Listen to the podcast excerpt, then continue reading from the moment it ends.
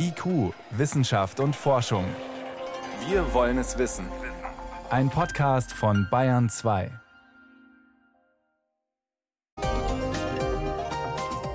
Es wird etwas kalt sein.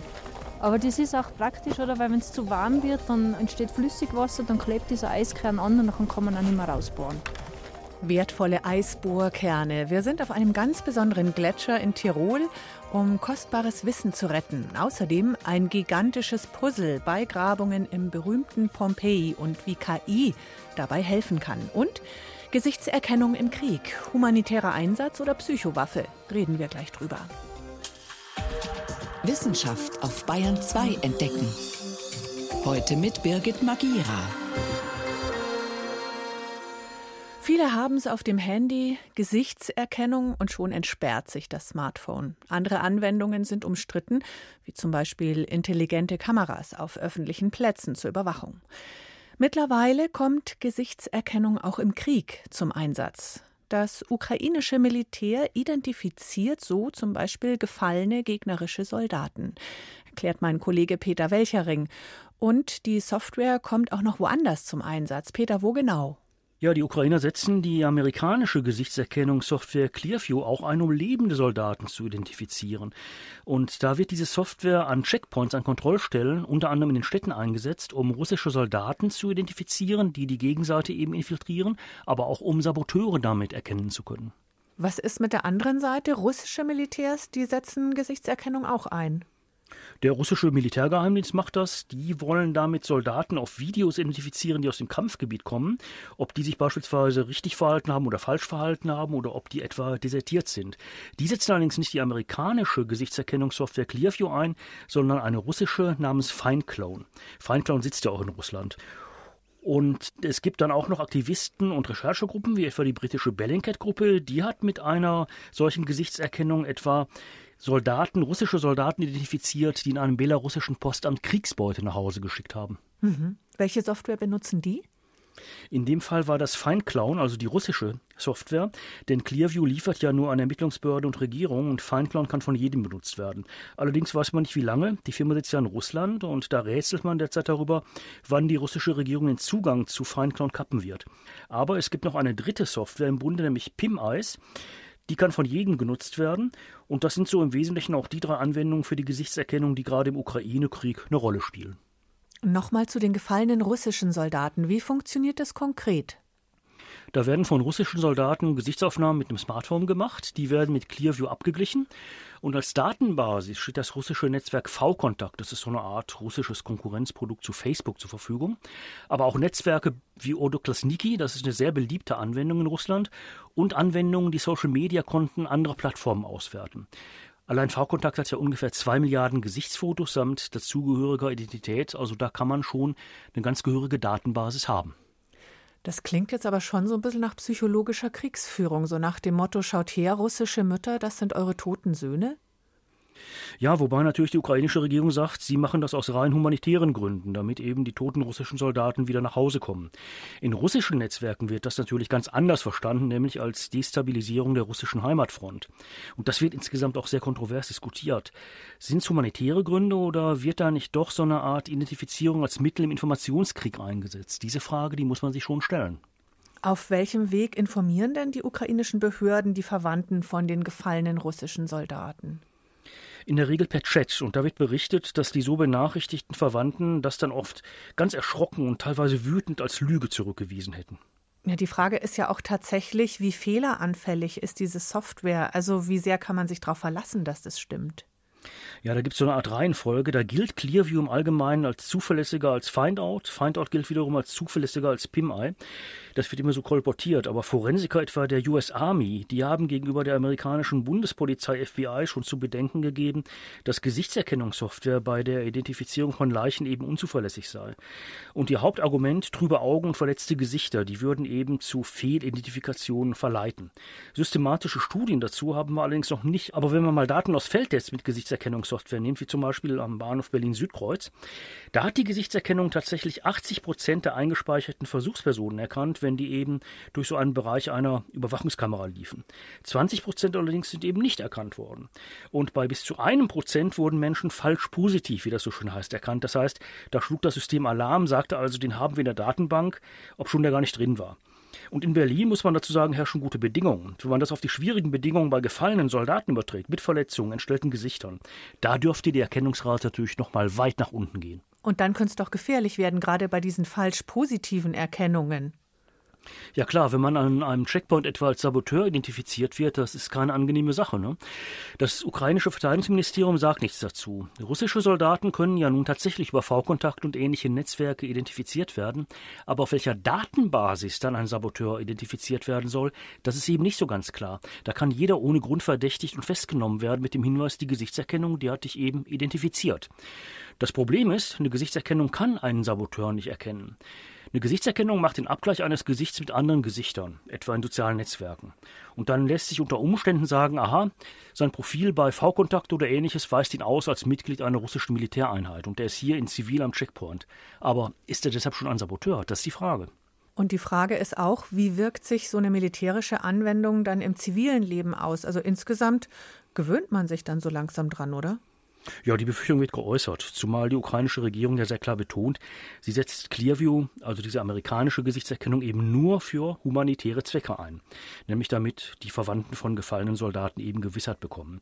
Und das klingt für viele auch nach einem sehr guten Zweck und damit fallen dann natürlich Barrieren, die bisher vor dem Einsatz von Gesichtserkennungssoftware schon standen. Ja, plötzlich wird es total normal, dass jeder, jede von jedem überall erkannt werden kann. Also Privatsphäre null, oder?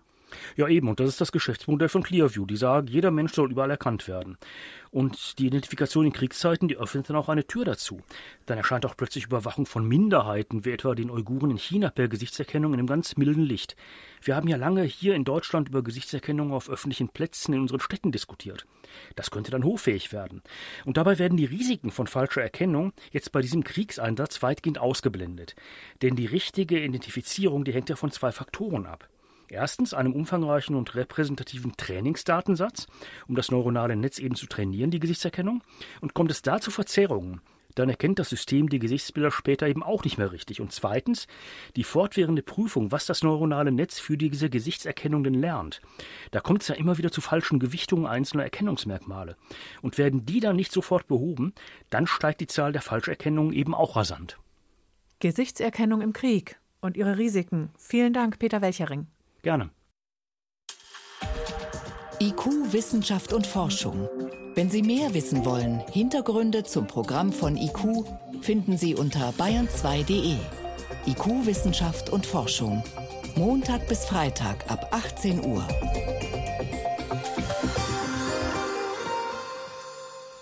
Wer an Eis forscht, also an Gletschereis, der hat ein Problem. Man muss schnell sein, denn der Forschungsgegenstand verschwindet. Die höheren Temperaturen, die die Erdüberhitzung mit sich bringt, lassen die Gletscherpanzer in den Gebirgen nach und nach schmelzen.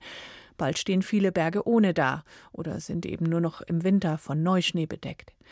Für die Wissenschaft verschwindet damit auch ein wertvoller Informationsspeicher. Den muss man retten. Susanne Delange war bei so einer Rettungsaktion vor kurzem in Tirol dabei.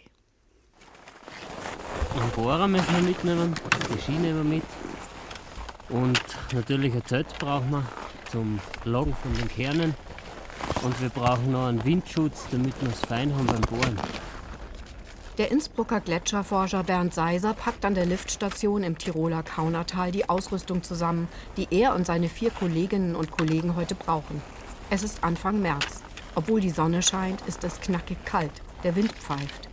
1000 Meter weiter oben, auf der Weißseespitze auf 3500 Metern, wird es gefühlt minus 40 Grad kalt werden. Und dort müssen sie heute den ganzen Tag verbringen.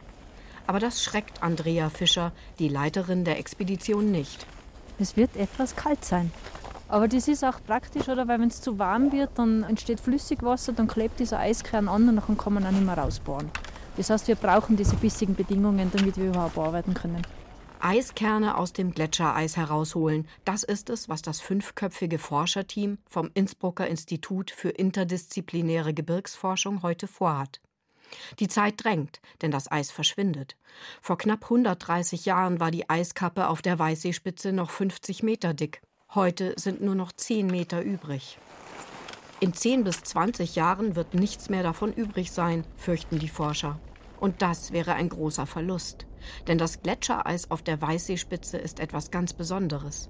Es ist uralt und deshalb, so die Glaziologin Andrea Fischer, für die Wissenschaft von unschätzbarem Wert. Es birgt ein Klimaarchiv, das die Umweltbedingungen der letzten 6000 Jahre konserviert. Eis ist eine super Matrix, um äh, DNA und alle möglichen verschiedenen anderen Tracer zu fixieren über die Jahrtausende, ohne dass sie chemisch zerstört werden. Und deswegen sind diese Eisbohrkerne so wertvoll bei normalen, sogenannten temperierten Gletschern rutscht der ganze Eiskörper permanent nach unten Richtung Tal, während oben durch Schneefälle neues Eis entsteht. Deshalb ist das Eis ganz oben selten älter als etwa 100 Jahre. Anders auf der Weißseespitze. Hier bewegt sich das Eis nicht. Es ist ein paar Grad kälter als bei einem temperierten Gletscher und am Untergrund festgefroren. So konnte es mehrere tausend Jahre alt werden.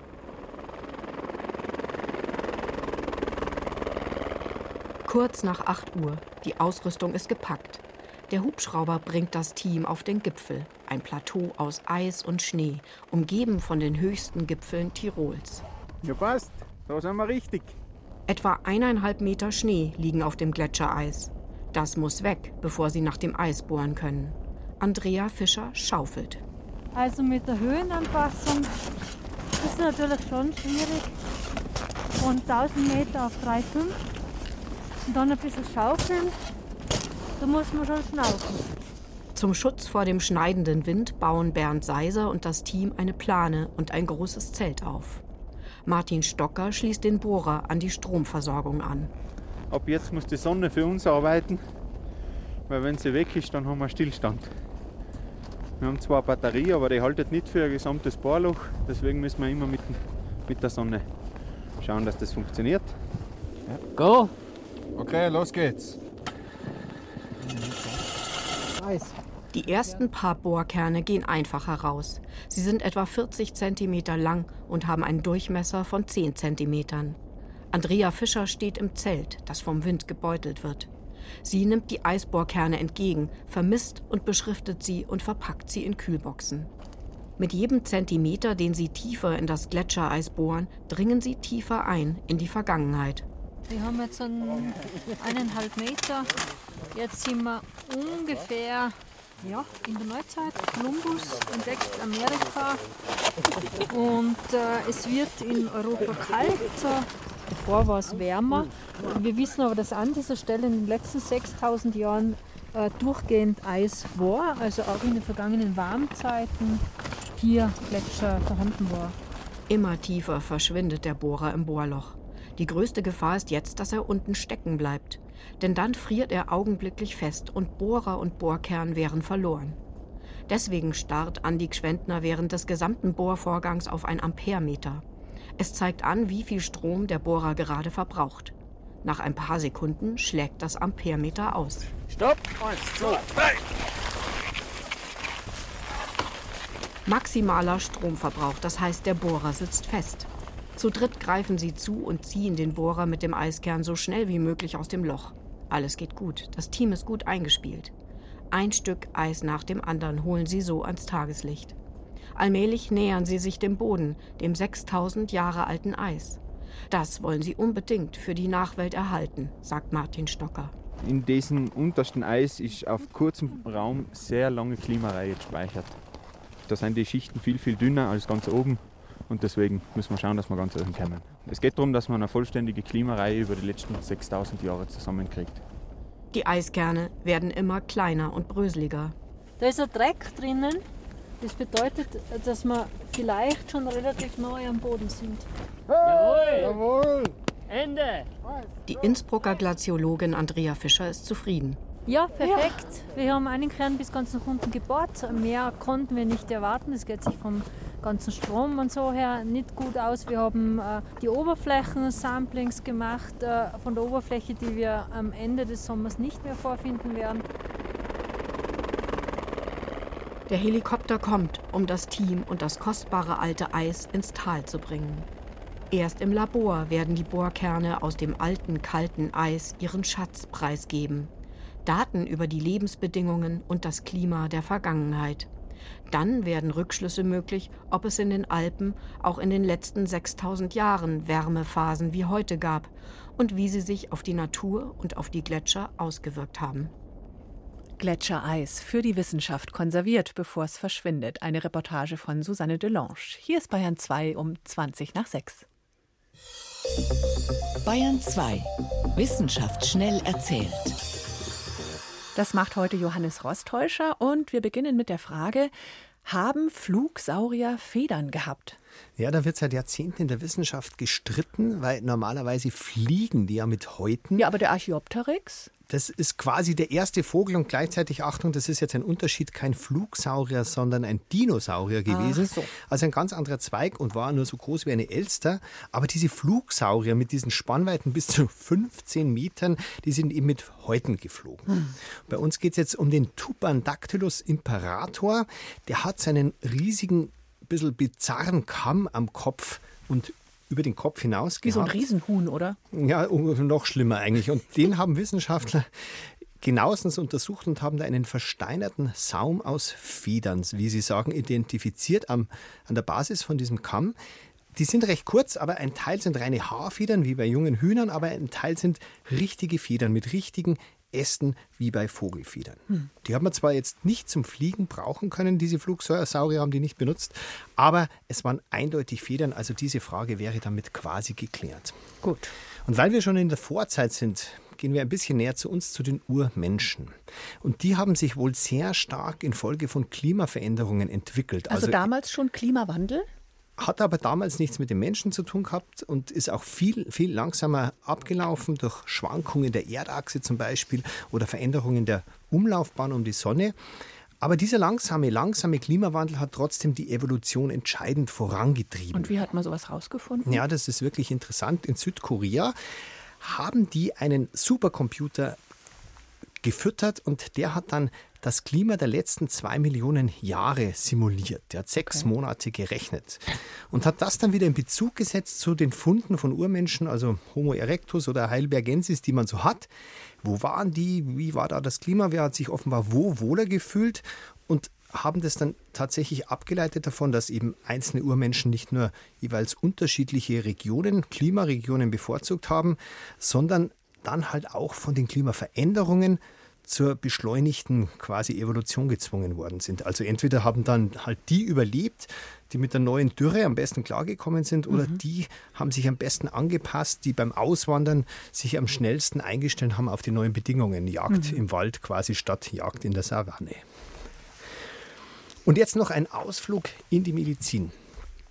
Ultraschall gegen Krebs. Das wird seit einigen Jahren ausprobiert und da hat man jetzt ein erstes interessantes Ergebnis bei Ratten rausgefunden, die Lebertumore haben. Die hat man mit sehr hochfrequenten gepulsten Ultraschall ja, beschallt und dieser Schall zerstört die Tumorzellen sehr, sehr effektiv. Der ver verkocht die quasi zu Brei. Aber der Clou von dem Versuch, bei elf Ratten, bei denen hat man nur die Hälfte bis drei Viertel der Zellen zerstört, weil man auch im echten Leben normalerweise ja nicht alle erwischt. Und da war es dann so, bei fast allen Ratten, also bei neun von elf, hat sich trotzdem der Tumor restlos zurückgebildet. Wie ging das? Ja, also die Theorie ist, dass in den halb zerstörten Tumorzellen also in den halb zerstörten Tumor sind viele körpereigene Abwehrzellen dann eingewandert, haben gesagt, okay, da geht was, da attackieren wir und haben dann quasi dem Rest vom Tumor dem Garaus gemacht. Leider waren es ja nur Ratten bisher. Ja, tatsächlich hat man aber jetzt in den USA koordiniert eine klinische Studie begonnen. Klinikum Braunschweig macht bei so einem ähnlichen Versuch tatsächlich mit und hat wohl schon bei einem männlichen Patienten einen ziemlich guten Erfolg erzielt. Gibt Hoffnung. Vielen Dank, Johannes Rostäuscher, für die Meldungen aus der Wissenschaft.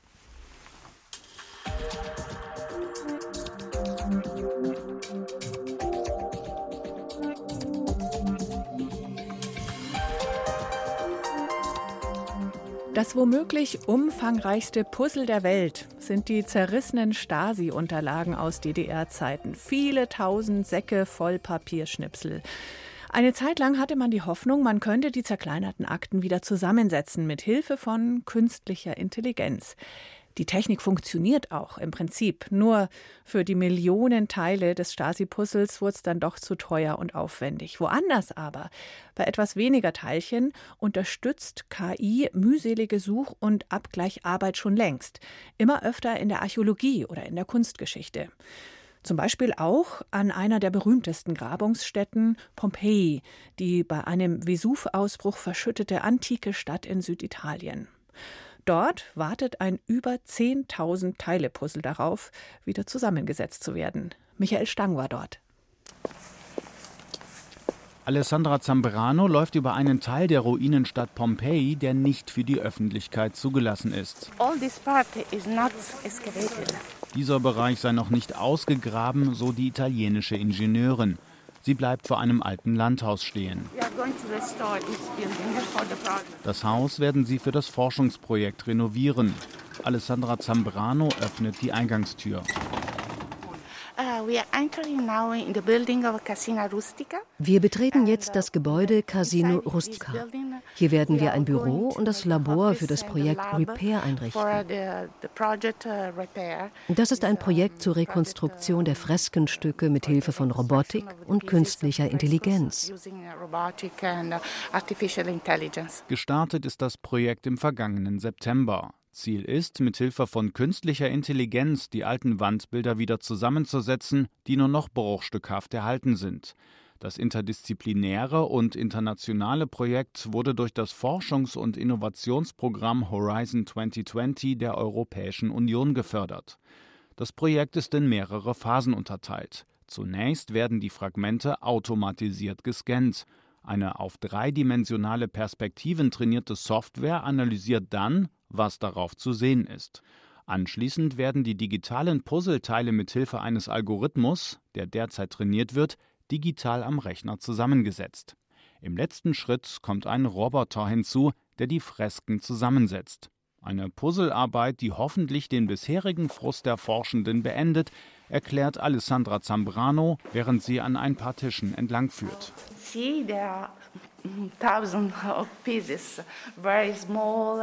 Hier sieht man Tausende von Teilen, verschiedene kleine. Die wieder richtig zusammenzusetzen ist wichtig, aber das ist teilweise ein unmögliches Unterfangen. Denn es gibt so viele Teile und manchmal fehlen auch einige. Das macht das Ganze wirklich kompliziert.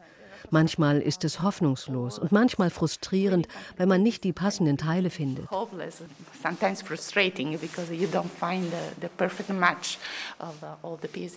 Wir gehen ein Stockwerk höher. Oben stehen noch mehr Tische und Regale. Diese Bruchstücke hier stammen von den Fresken aus dem sogenannten Haus des Malers. Das Gebäude wurde bei dem Vesuv-Ausbruch 79 nach Christus zerstört. Einen Tisch weiter sind halb zusammengesetzte Bruchstücke zu sehen. Auf manchen sind Tiere zu erkennen, etwa ein geflügeltes Pferd. I think it is a horse. Yes, with wings. Yes, this one.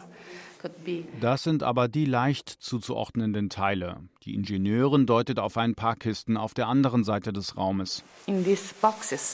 In diesen Kisten liegen die Fragmente von drei oder vier Deckenmalereien. Das System muss also erst einmal alles unterscheiden und kann dann erst sortieren und zuordnen. Wie viele Puzzleteile es insgesamt sind, sei schwer zu sagen. Auf jeden Fall mehr als 10.000. Wichtig sei nur, dass es bald auch hier vor Ort in Pompeji losgeht.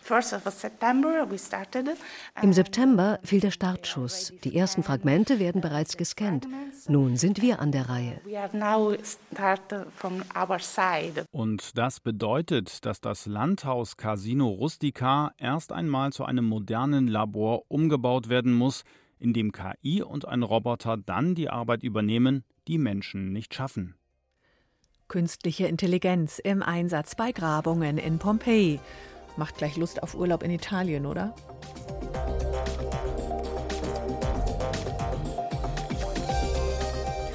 Und wir sind für heute am Ende mit IQ Wissenschaft und Forschung. Danke fürs Zuhören. Im Namen des ganzen Teams sagt Birgit Magira.